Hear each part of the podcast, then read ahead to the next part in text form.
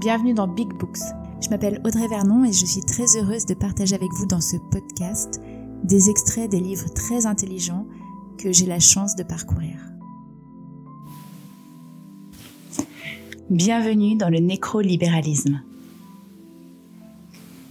On n'oubliera jamais qu'ils ont commencé par nous inviter à faire de bonnes affaires en bourse au moment où le Covid-19 devenait endémique, à nous adresser des sourires condescendants, sûrs de leurs informations scientifiquement prouvées sur une simple grippe hivernale, sur leur stock fantôme de millions de gels hydroalcooliques et de masques FPP2 à jour, à parler unité nationale sur l'air de Mais oui, mais oui, l'école est finie, pour en venir à leur saloperie de guerre contre le virus, qui s'est immédiatement traduite par matraquer une mère de famille avec son caddie sur le marché de Château-Rouge. Les épistolaires de la bourgeoisie comptaient leur confortable et bucolique retraite en écoutant le chant des oiseaux en sursis. Confinés dans leur résidence secondaire de Normandie, du Luberon ou d'ailleurs, leur correspondance a cessé quelques semaines après le déclenchement de ce nouvel état d'urgence. Ont-elles été décimées, ces familles privilégiées? Auront-elles pu rejoindre Paris à temps pour être prises en charge à l'arrivée des premiers symptômes sérieux? Les hôpitaux étaient saturés d'agonisants, personnes âgées bien sûr, mais aussi plus jeunes en bonne santé qui, faute d'être allées bronzer au but de Chaumont en ce dimanche fatidique, s'étaient surtout docilement déplacés pour remplir leurs devoirs civiques. Comme les nuages de Tchernobyl à Lubrizol, on nous avait laissé entendre que le Covid-19 s'évaporait à la seule vue de l'urne et de la feuille d'émargement. Le virus se moque des frontières.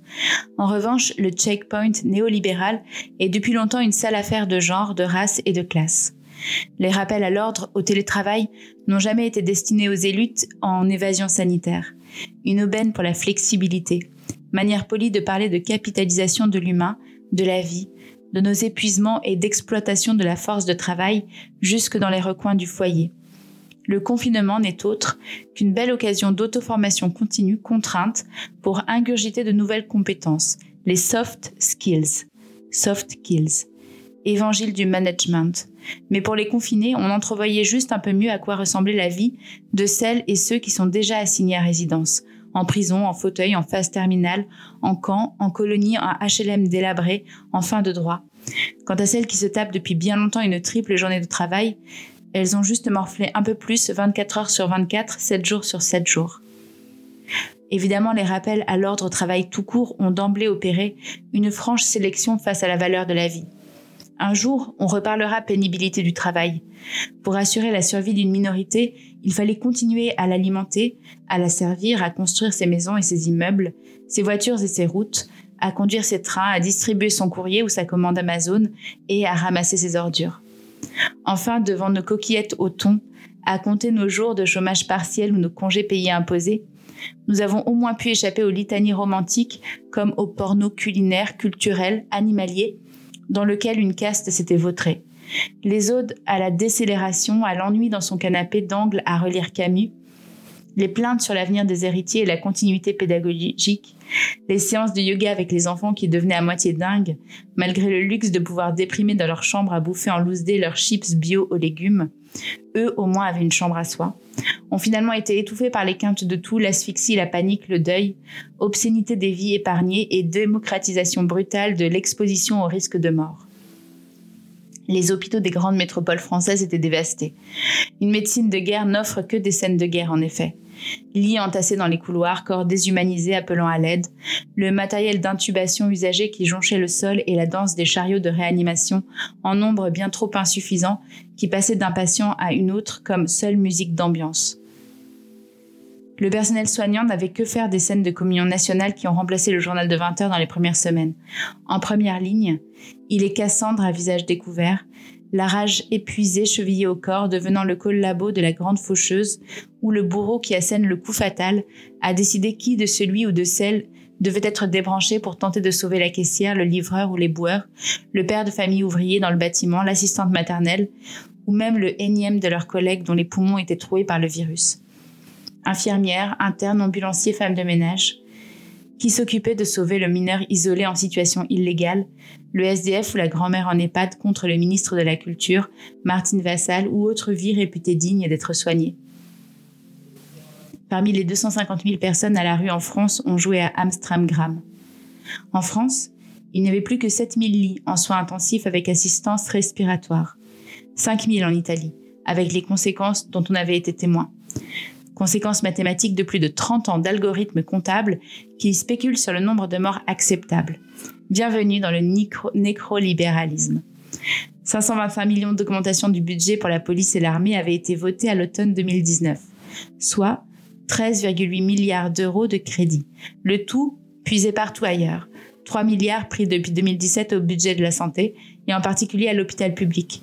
Suppression de 22 000 postes, plus de 5 000 lits et injonction à 100% d'occupation pour rentabiliser les établissements quand tous les signaux sont au rouge pour prévenir de l'effondrement et les conséquences sanitaires que cela implique. En pleine crise, la cote de popularité remontait pourtant pour un chef autoproclamé, s'octroyant les pleins pouvoirs. Celui-là même qui a ouvert les hostilités. Est-ce le virus qui rend amnésique ou la peur qui fait éclore l'amour de l'autoritarisme viriliste quand on se découvre menacé jusque dans ses rangs, son clan, sa famille, son corps?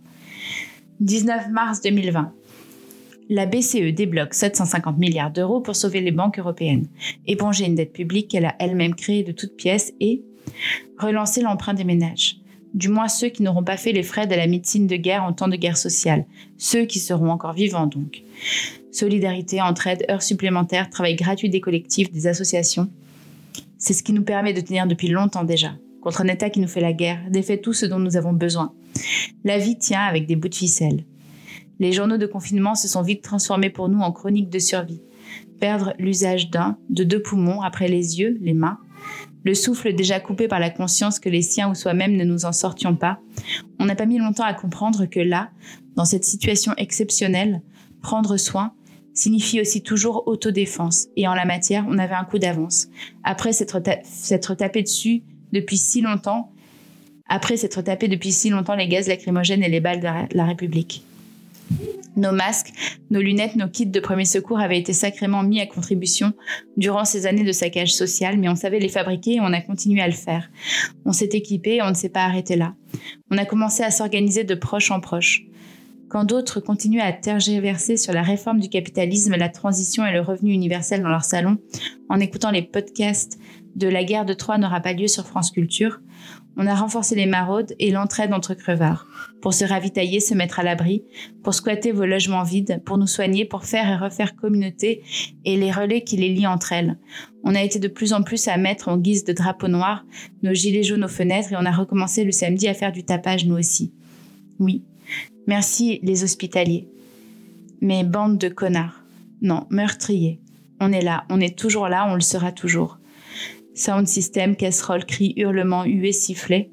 Comme on vous avait empêché de tenir vos mascarades de vœux de fin d'année, vos cérémonies de bouffons, vos réunions de campagne, de vous rendre au théâtre ou au restaurant, on vous empêchera de nous faire crever. Qu'importe comment.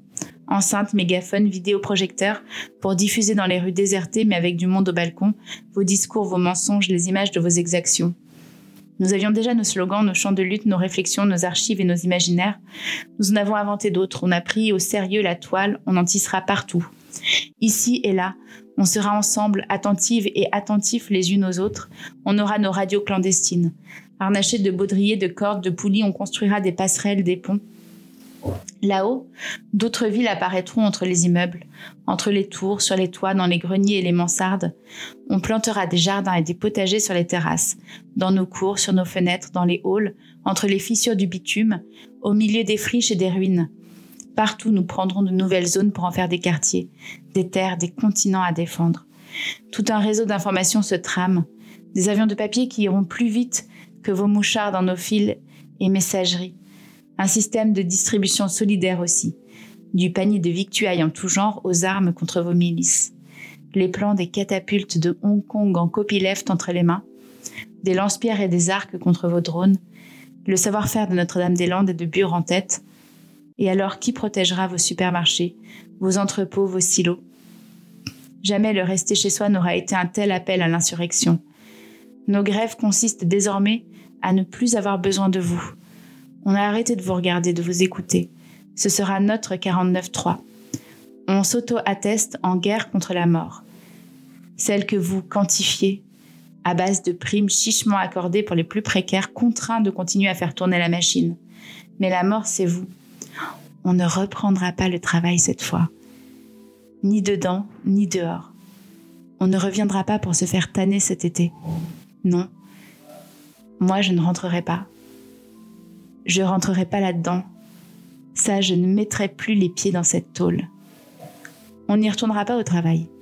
Si, comme une traînée de poudre, on arrête tout, de produire, de consommer, de payer les loyers, les emprunts, les factures, leurs dettes, leurs dividendes, qui pourra venir vous arrêter? Le confinement est une mesure pour discipliner, prendre un peu plus le contrôle de nos survies. Là où on se repose, où on se reconstitue, le territoire privilégié de la division sexuelle et raciale du travail, reproduire, nourrir, soigner, éduquer, nettoyer, consommer, du patriarcat, puisque le foyer a été créé pour ça.